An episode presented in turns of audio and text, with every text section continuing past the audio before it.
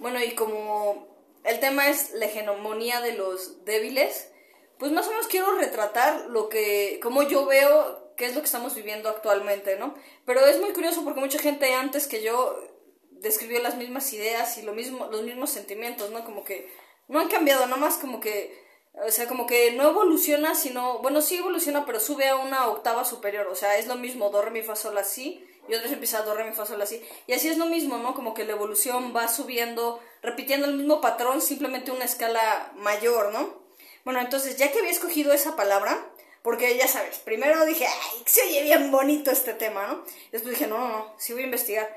Bueno, encontré a, un este, italiano que era Granchi, que es de la época del fascismo, ¿no? Y entonces él empieza a describir la diferencia entre hegemonía y dominación, que es así como que lo que me gustaría explicar porque justo le atiné a la palabra, ¿no?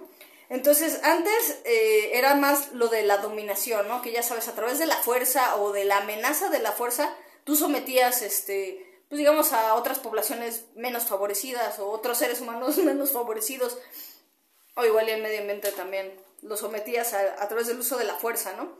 Y, por ejemplo, en la antigüedad eso podía ser el ejército, o los policías, ya sabes, Roma era una dominación, esa no era una hegemonía, ¿no? Pero hoy estamos este, en la época de los débiles, ¿no? y entonces lo que hacen es una hegemonía, es este... Es como si fuera un consenso, es hacer que muchas personas crean que esas ideas son sus ideas y lleguen todos ellos juntos a tener un objetivo en común.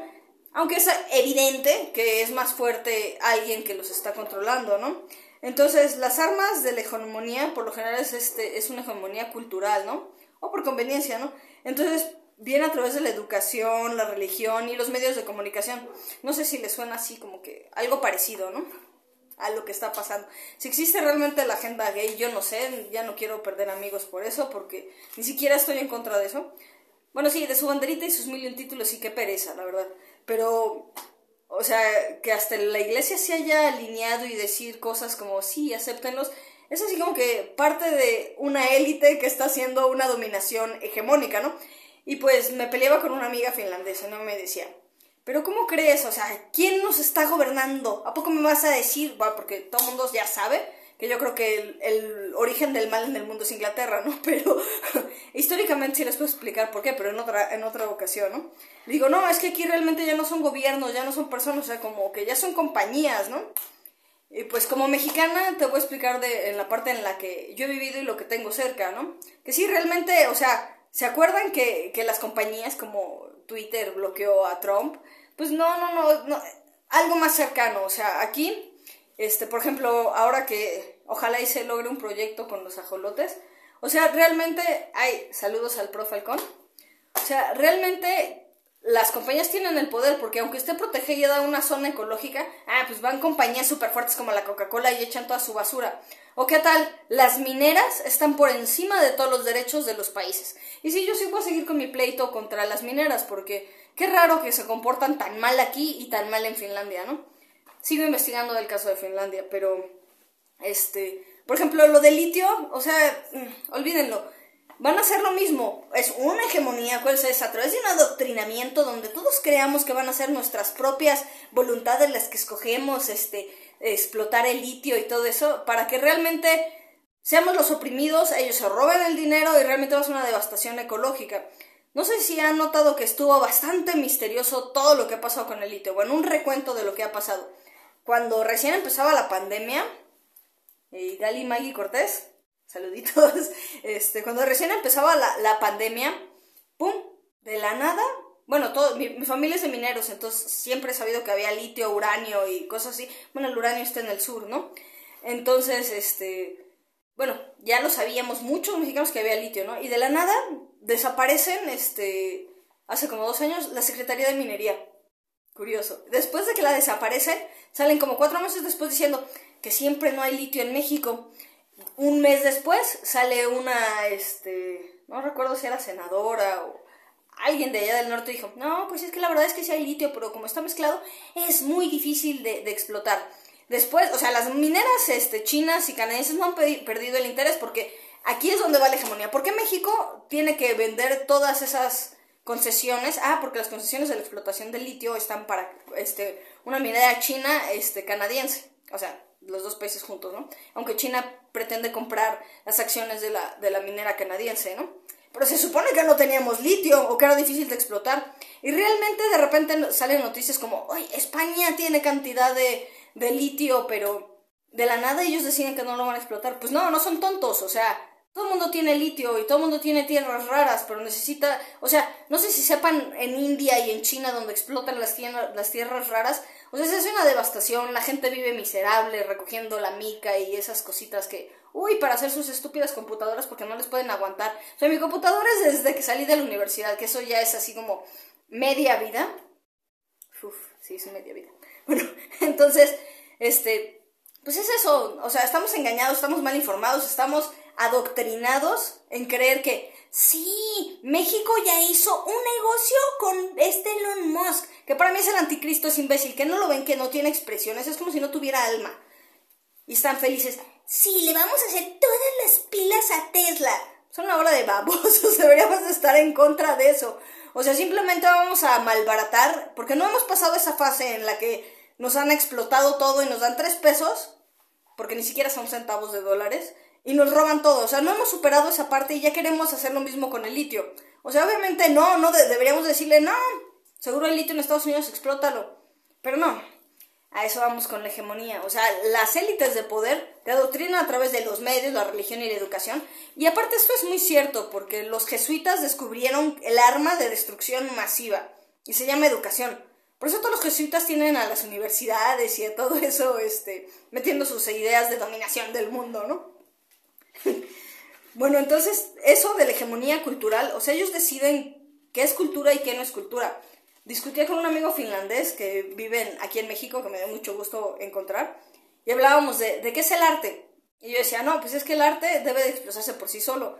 Si alguien te tiene que contar una historia y decir, por ejemplo, me van a odiar muchos, pero este, hay de arte a, a dibujos, ¿no? Entonces Frida Kahlo, si necesita explicar su vida para explicar un dibujo que ella hizo, eso no es arte, eso simplemente es este, ella se está volviendo en la pieza de arte, no en el, no el dibujo, o sea, sabes, están vendiendo su ego. Igual las personas que de repente venden así taradeces, ¿no? Así de, voy a vender una obra de arte que nada más son mis pelos de la barba ahí rasurados y aventados.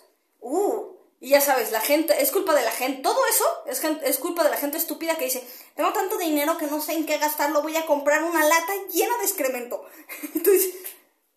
Pero no, ahora ya lo capté bien, o sea, la hegemonía es eso, que te crean a través de la cultura, ellos disponen qué es cultura y qué no, qué aprueban y qué no aprueban. ¿Por qué te censuran si dices la verdad? ¿Y por qué dejan el reggaetón, que obviamente es violento, no cumple con los cánones de, de la verdadera música, ¿no? Entonces, obviamente lo que busca la hegemonía es este, neutralizar la revolución, porque como te adoctrinan de cierta forma y te engañan sutilmente, que tú crees que tienes elección, pero realmente ellos te están metiendo como que los caminos o las ideas y te dejan ahí un parásito o un gusano y va creando las ideas y va creando necesidades estúpidas, así como quiero mi super celular, porque no sé por qué lo querrán, pero yo cuando vi cuánto cuestan, ay Dios. Bueno, y aparte también, entre, parte de la hegemonía es como que crear este, entre ellos mismos su, como que diferencias, como que contradicciones. O sea, por ejemplo, eso lo leí, es que es raro porque yo soy anticomunista, pero pues nada más por herencia, ¿no? Pero lo que estoy investigando mucho he leído de Marx y cosas así que digo, ok, si ellos hablaban perfectamente de esto, ¿por qué no lo cumplieron? Pero bueno, en fin, a ver, me dice Antonio Liberes, la lectura es una rama de destrucción masiva contra la ignorancia. Pues es que Antonio están bloqueando, por ejemplo, 1984 y todos esos libros ya no los puedes encontrar, pero puedes encontrar la nueva novela de la estúpida esa que empieza a balconear a las esposas y las novias del narco y como ya la amenazó Galilea Montijo, todo el mundo lo está comprando, ¿no? Y eso así de, es un bestseller. Entonces, sí, bueno, gente retardada, ¿por qué no leen, no sé, el Popol Vuh? Porque luego me vienen con burradas así de, como un primo que me decía, es que el popol vuh es una comida yucateca. Y yo así, no mames. Bueno, entonces, este... Ay, perdón. Bueno, entre ellos crean los conflictos. Si antes estaba el conflicto entre patrón y obrero, ahora están metiendo la diferencia entre hombres y mujeres, religiones y todo eso. O sea, más bien, ese de las religiones era en la época de las cruzadas. Así, ah, tú eres musulmán, ah, tú eres cristiano, y se mataban ahí. Cuando realmente como que hay de todo tipo de, cristianos y de todo tipo de musulmanes. No sé si alguien checó mi post de que voy a empezar a dar clases, pero ahí se metió un cristianito y empezó a decir cosas y ofender y todo eso, y pues lo controlé, porque me decía, ¿quién es Dios? Digo, o cómo se, ah, no, me preguntó, ¿cómo se llama Dios? Y digo, no, pues es que Dios es un concepto tan grande que no, y tan incomprendible que no le puedes poner un nombre porque lo limitarías. No, no, no, no, dime cuál es su nombre. Yo, no, es que Dios es eso, es el infinito dentro de todos los infinitos que contiene más infinitos. No, pero ¿qué nombre? Yo no, es que no, puede tener nombre. Si tú te refieres a que hay seres superiores a nosotros, sí, probablemente Huitzilopochtli para mí es Yud Hei Van Hei o Jehová. No, no, el único es Jesucristo. Y digo, mira, Jesucristo también se encomendó al Padre cuando iba a morir. No, no, no, es que, uy, empezó así, ya sabes que clásicos que te empiezan a agredir y tú así. Yo me ofendí, le digo, mira, ¿para qué preguntas si te vas a ofender con lo que te contesten? Y aparte eso sí es algo muy cierto, que igual y me van a dejar de seguir por esto. Pero no, nadie murió por tus pecados, nadie va a venir a rescatarte. Más bien tú te tienes que hacer responsable de todas las estupideces que hiciste. Y no solo es arrepentirme por mis pecados, es corregir el daño, ¿no? Que, que hice, ¿no? Entonces no sé qué piensan ustedes de Dios, pero como que eso es una ese pensamiento se me hace más naturalista decir, mm, soy un criminal, me arrepiento y Jesucristo me va a salvar. Pues realmente yo cuando crecí, cuando era adolescente, decidí este, creer en lo mío, ¿no? Y empezaba, porque desde chiquita quería estudiar antropología, pero después me di cuenta que antropología era así como, como estudio del huesito pequeño del dedo chiquito y ir a las comunidades remotas a sacar polvo de piedras. Y dije, ay, no, eso no. Entonces, este, entonces, este, es que estoy tratando de leer. Entonces decidí estudiar así por mi cuenta las filosofías del mundo, ¿no? Y empecé a notar que muchos conocimientos se repiten en todas partes. Entonces, no sé si han leído los poemas de Nezahualcóyotl, pero ese sí es un gran iluminado que tenemos. Entonces, yo creo que tienen enseñanzas valiosas en todos lados. Pero bueno, acuérdense que la religión, regresando a la hegemonía, se puede usar como medio de, adoctrinamiento. Y qué mejor que el imperio romano, que la adoptó como propia. No sé si han visto la película de Ágora, que es la, la historia de Hipatia de Alejandría, que es la última neoplatoniana, que justo cuando la matan de una forma súper cruel, porque en la película no lo ponen tan cruel como, como fue en la vida real, la mataron tan cruel, que estaba en Alejandría, este, que a partir de su muerte dicen, empezó el oscurantismo. O sea, tan grave fue, ¿no? Y sí, fueron los cristianos, ¿no? Entonces no, no estoy diciendo todos están mal, estoy diciendo ninguna religión está mal. Las instituciones son las que te usan para someterte y para dividirte y para enfrentarte a los demás, ¿no? Porque realmente lo que me decía el cristianito, el cristianito este es que nunca Jesús dijo ninguna de esas cosas. Yo respeto mucho a Jesús, ¿no? Pero sí, yo creo que, que el Mesías va a ser una semilla en cada uno de nosotros que nos va a hacer luchar para que llegue esa era mesiánica, ¿no?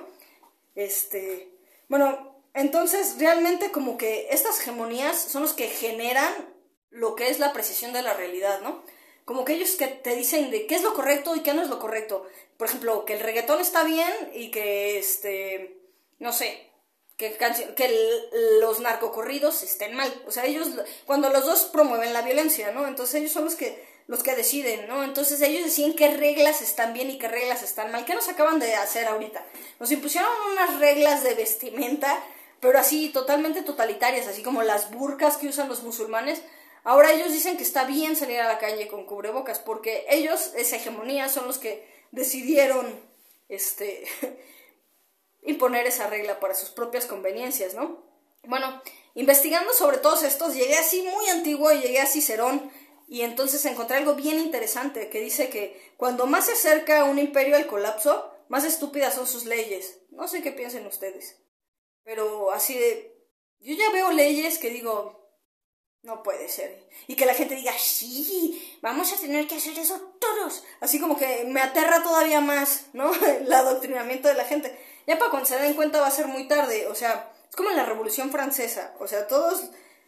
La decadencia de, de, del, pues digamos, de la monarquía francesa, de la clase alta francesa, era que ya tenían gustos y este que me pusieron Antonio Libres, espiritualidad no es religión, religión es fanatismo. Ándale, sí, por ahí va, por ahí va el punto, ¿no? Digo, no creo que sea el opio del, del pueblo, pero sí, sí creo que necesitas tener algún estudio o alguien que te guía, porque digo, encontrar este, la iluminación por uno mismo es súper complicado. Digo, pocos metafísicos lo han hecho, ¿no? Pero, pero sí, claro que necesitas tener este, como que un apoyo. Y por supuesto que, como es una necesidad básica del ser humano, hay gente que siempre va a lucrar de eso. Bueno, y hablando de eso, esa es, esa es la generación de riqueza por el despojo. O sea, no es que tú o sea, cuando son ricos por eso, no es que ellos produzcan más, es que ellos roban y acaparan más. Y por ejemplo, qué mejor ejemplo que todas las instituciones religiosas, ¿no? Este, no voy a meter al Tíbet porque, uy, hay gente muy sensible, ¿no? Pero por ejemplo, no sé, el Vaticano o otras, así que, que ya aquí los latinos le podemos tirar al Vaticano y no pasa nada, ¿no? Pero es curioso que si le tiras al Tíbet siendo latina, los latinos se ofenden más, ¿no? Pero bueno, es evidente que nos dimos cuenta que en México, en la época de antes de la revolución y después de la revolución, este, hasta que llegaron y quitaron todo, hasta que Porfirio Díaz le expropió los bienes mancomunados a la iglesia, este, era, era la, la, la práctica común de la iglesia en México, ¿no? Así de, ay, se murió, me dejó su casa, me la chingo. Entonces era acaparación de riqueza no por lo que yo producía, sino por lo que yo acaparaba y lo que yo me robaba, ¿no? Entonces, esos así como que los parásitos perezosos, los que no hacen su trabajo, son los que se tienen que inventar ese tipo de reglas. Y hasta que la gente no se dé cuenta y no se incomode, lo va a permitir. Porque siempre hay un estafador que que tú lo, lo consientes, ¿no? Así de, porque te roba tres pesitos. Y dices, ay, bueno, era el cambio. Pero después el güey ve que es muy fácil, ¿no? Entonces ya no son tres pesitos, ya te roba tus ideas, te roba tus proyectos, trabaja en insurgentes. Pero voy a recuperar mi escuela. Bueno, en fin. Ojo. ¿Por qué siempre me hablo de esto? Bueno. Pobre de quien me haya hablado. Pero. Entonces, e, eso es lo que hacen, ¿no? Y pues es súper injusto, ¿no? Y lo curioso es que el que se queja de esto es Marx. Pero cuando tú te das cuenta, bueno, yo que estuve culturalmente cerca a la URSS, este, te das cuenta que el comunismo hizo exactamente lo mismo. O sea, en vez de que el zar te robara tu dinero, ahora era papá Estado el que te robaba tu dinero. Entonces siempre han sido así como que acaparadores de, de todos estos bienes, ¿no? Este, ¡ay, pérquele! Satana. Perdón. Bueno, y, era lo que, por ejemplo, los comunistas son los que critican mucho del capitalismo, ¿no? Que realmente lo que hace es robarte tu dinero, robarte con los impuestos todo y se lo queda ellos. Pero el comunismo, hace, les digo, exactamente hace lo mismo. Y mire, no me voy a ir más lejos, no me voy a ir, es que en la URSS, porque realmente muy poco puedo probarles yo de la URSS, pero deben de confiar en mí que lo ha pasado. Pero países comunistas en Latinoamérica han tratado de, bueno, socialistas con esas tendencias izquierdosas han intentado este pues robarle todas sus tierras a los a los este indígenas. Han mal, mal vendido el país te expropian por ejemplo China que es comunista o sea te expropia el terreno y le vale madres así. Otros que tienen esas tendencias Norcorea o sea tú sabes que ellos o sea te quitan la vida te meten en un campo de concentración. O sea no sé si sepan en Guatemala por ahí del 82 toda la revolución que hubo, pues era lo que buscaban exterminar a los indígenas en, Guatemala, ¿no?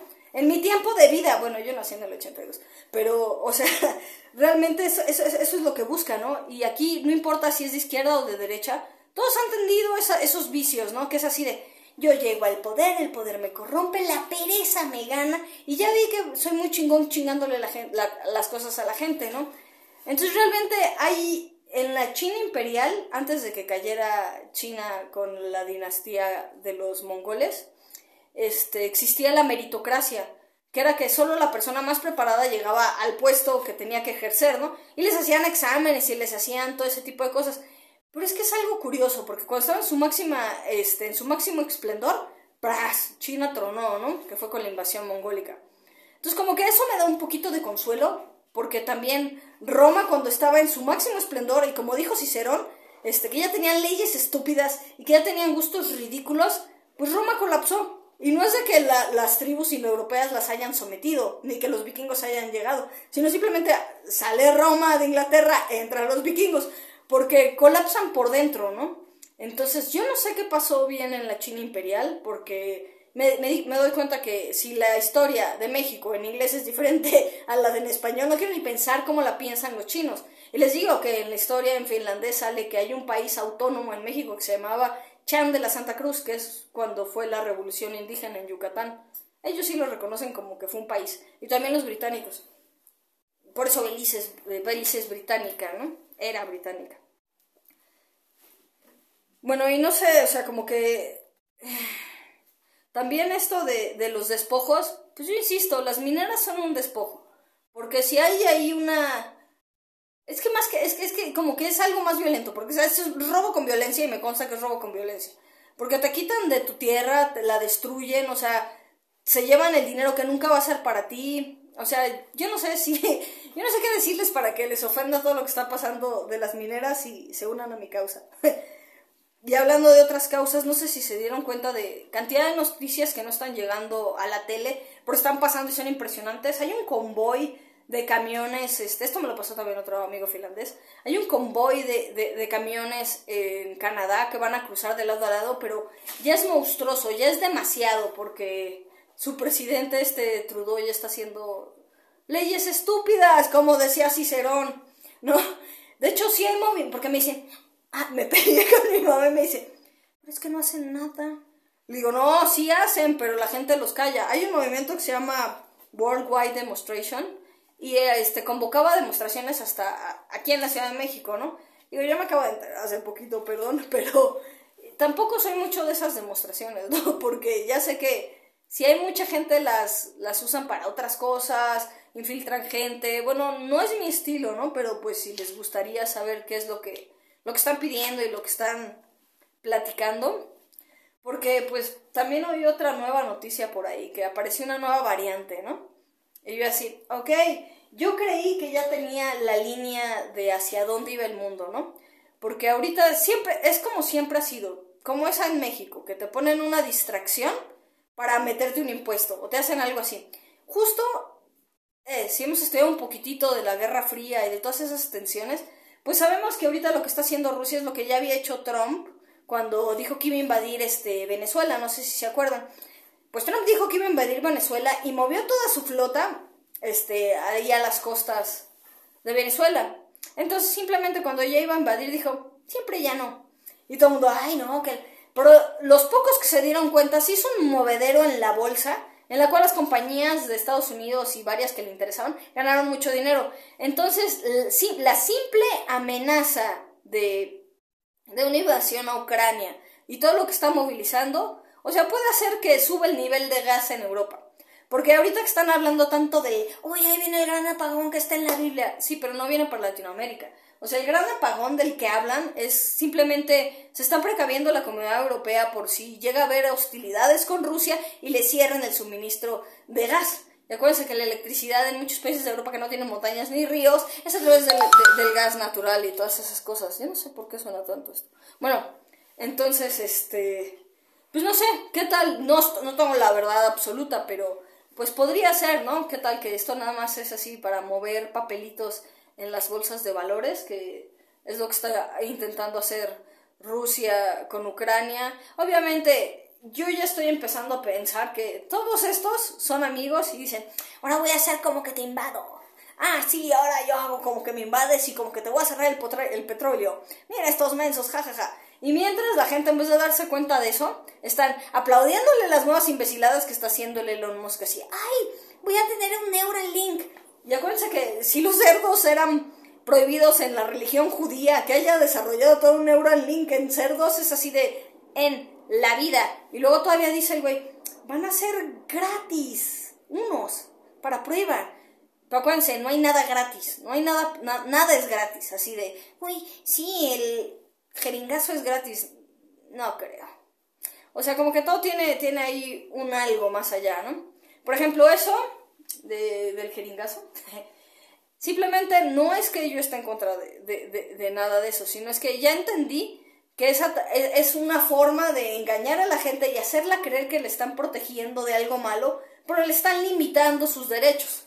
Y es lo, es lo que por, por ahí todo el mundo está diciendo de los conspiranoicos, como, como les dicen.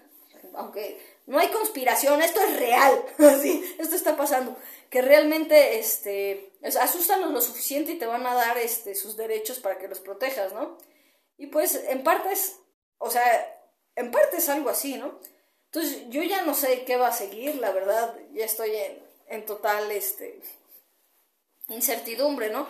Y les digo que, ¿cómo puede, o sea, hay un, hay un estado en el cuerpo humano que se llama estrés, que es cuando estás así como que a tus máximas capacidades y no te deja dormir, pero te desgasta muchísimo, ¿no?